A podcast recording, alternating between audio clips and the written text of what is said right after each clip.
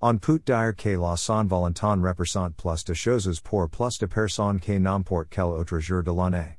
Pour ceux d'entre nous qui ont un partenaire, c'est peut être une occasion de joie de célébration, mais aussi un champ de mines potentiel ou un oubli ou une mauvaise décision peut risquer de nuire à une relation par ailleurs saine. Et c'est, en supposant, bien sûr, que nous soyons heureux. Si ce n'est pas le cas, La pression exercée pour faire semblant de l'être ni faire accentuer notre mécontentement, voir rouvrir les blessures de cet autre grand destructeur de relations que la période des fêtes. Augmenter les attentes.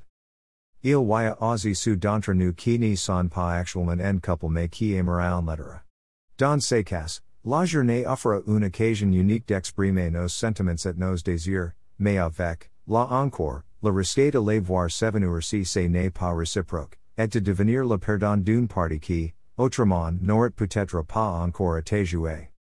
Et puis, bien sûr, il y a ceux qui ne font partie d'aucune des deux catégories, pour qui les magasins, avec leur appétit apparemment illimité pour tout ce qui ressemble à un cœur, ne sont qu'un rappel de ce qui ou high peut être, et donc une source supplémentaire de tristesse et de chagrin.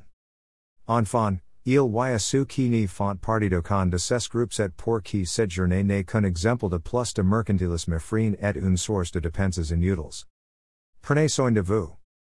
Quelle que soit la catégorie dans laquelle vous vous trouvez, soyez prudent. Réfléchissez à ce que vous voulez faire. Préparez-vous correctement et ne laissez pas tout à la dernière minute. Essayez de ne pas vous laisser emporter par des cadeaux ou des gestes excessifs ou inappropriés.